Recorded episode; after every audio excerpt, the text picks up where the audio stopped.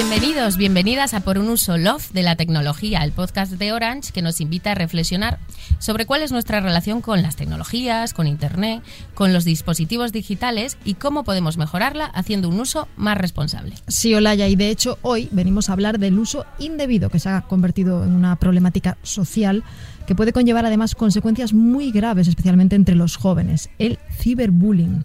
Y es que miles de niños y adolescentes en España sufren acoso escolar no solo dentro del aula, sino también fuera de ella, principalmente a través de las redes sociales. Bueno, de hecho, un reciente informe de la Fundación ANAR ya revela que el 18,1% de los casos de acoso escolar se realizan hoy día ya de forma virtual. Y no solo eso, sino que estos ataques virtuales, junto con los presenciales, están presentes en más de un 27% de los casos. Estas cifras, Olaya, dan realmente miedo y es que reflejan una problemática social que tenemos y sobre ella y sobre el papel que todos, todos y cada uno de nosotros tenemos como sociedad para intentar frenar ponerle freno a todo esto, hemos preguntado a Graciela Sánchez, responsable del Departamento de Colegios Fundación ANAR y una de las impulsoras de este informe. Como sociedad tenemos que pensar que hemos evolucionado bastante, que cada vez hay mayor sensibilización, que antes, pues por ejemplo, se producían frases del tipo, bueno, esto es cosa de niños, no hay que darle importancia, eh, bueno, o sea, como intentando minimizar esta, esta situación. Y ahora ese tipo de frases ya no se escuchan. Tenemos ya la sensibilización y hemos avanzado por lo menos en identificar la problemática. Y ahora tenemos que seguir avanzando en buscarle las soluciones, seguir educando en valores. Efectivamente, educar en el respeto al otro, en la aceptación de las diferencias, en la responsabilidad colectiva, ¿no? Frente al creciente individualismo. Es que es algo primordial para poder prevenir y combatir este tipo de ataques. Pero también lo es, y esto es muy importante, ojo, porque nos lo han recalcado los expertos que hemos consultado, mejorar la educación digital de estos menores, enseñarles cómo deben usar y cómo no deben usar las redes, qué pueden y qué no pueden hacer en ellas, y decirles, oye, estos actos online también tienen sus consecuencias. Totalmente. Fíjate, el 95, 95% del profesorado considera el uso indebido de las redes y las nuevas tecnologías como el principal factor de riesgo para que se produzca acoso escolar. Por lo tanto, sí, la educación digital es fundamental. Tenemos que interiorizar que no son las tecnologías el enemigo, sino la forma en la que estos menores pueden llegar a utilizarlas, ya sea de forma consciente o inconsciente, tal y como aseguran también desde la Fundación cualquier plataforma que tengan hoy en día, en verdad son herramientas muy potentes, que pueden ser muy beneficiosas, pero que si las usan en sentido negativo, pues les pueden hacer mucho daño. Entonces, los adultos, los profesionales, las familias, tenemos que inculcar que hagan un buen uso. El daño mayoritariamente lo causan por WhatsApp, casi un 67%. Luego, seguidos de Instagram con un 53% y TikTok casi con un 49%. Luego también hay otras eh, aplicaciones que mencionan, como por ejemplo el correo electrónico, Hangout, Twitter, YouTube, Snapchat, eh, Teams, Meet y Zoom. Insultos, motes y burlas son los principales tipos de agresión que les llegan a las víctimas a través de estas plataformas. Y de hecho, a ver, es bastante preocupante que en las tres plataformas que más utilizan para realizar ciberbullying, que son WhatsApp, Instagram y TikTok, haya crecido el número de este tipo de ataques en el último año, en las tres. ¿Y quién está detrás de estos ataques, de estos mensajes? Pues bien, para mí, este es uno de los datos que más me llama la atención del informe de la Fundación ANAR.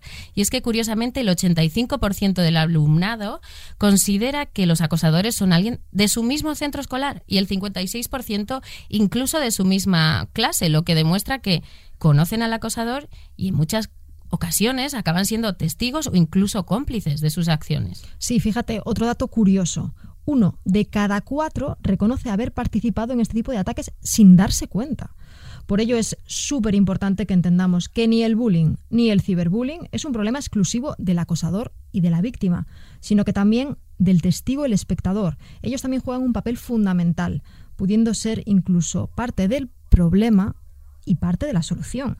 Así lo ve también Silvia Pastor, experta en ciberbullying y técnica responsable de Asociación REA Valladolid.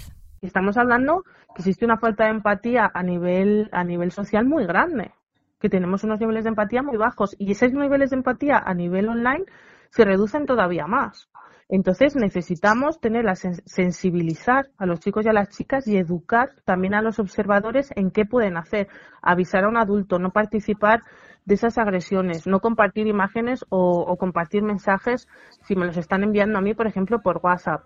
Si veo que han subido una fotografía a una red social, eh, no dar me gusta, denunciar la publicación, pues todo ese tipo de cosas.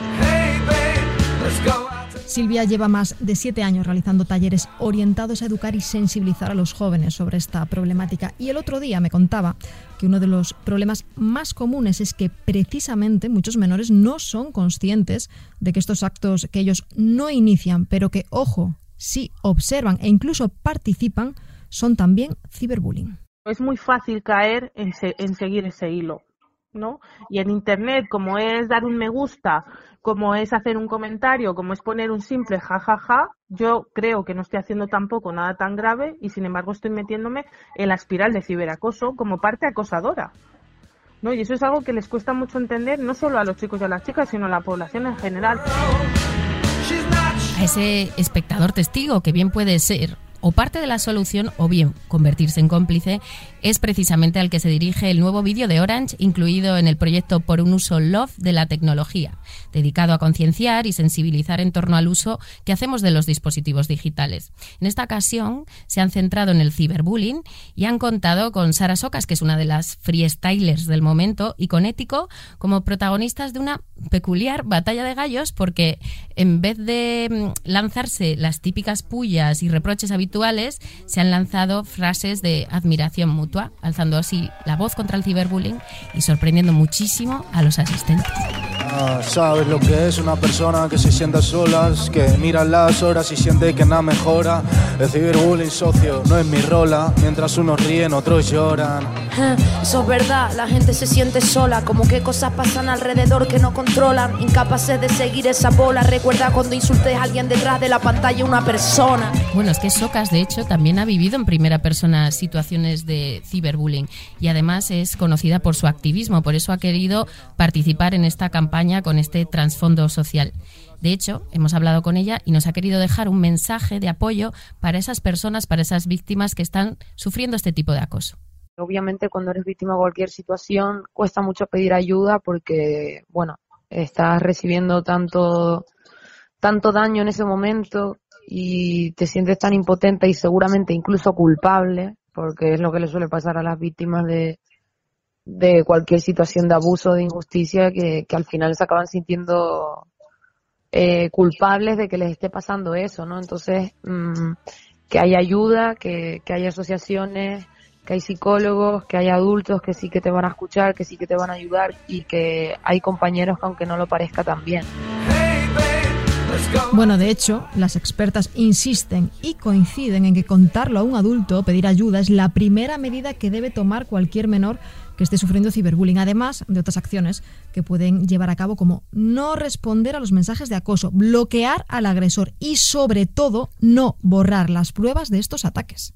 E igual de importante también es favorecer la prevención, ¿eh? porque hay ciertas acciones que se pueden hacer para prevenir que se produzcan. Por ejemplo, aceptar solo a personas conocidas en las que puedas confiar, comprobar si existe información comprometida tuya en la red y en caso de que exista borrarla, no tener en el móvil fotos de contenido íntimo y por supuesto no enviarlas o no facilitar datos personales. Estas son solo algunas de ellas. Así es, la lucha contra el ciberbullying, como bien hemos recalcado en este podcast, no solo compete a las víctimas, sino al conjunto de la sociedad, empezando por los testigos o espectadores de esos ataques, pero también por las familias, el entorno educativo y cada uno de nosotros como individuo.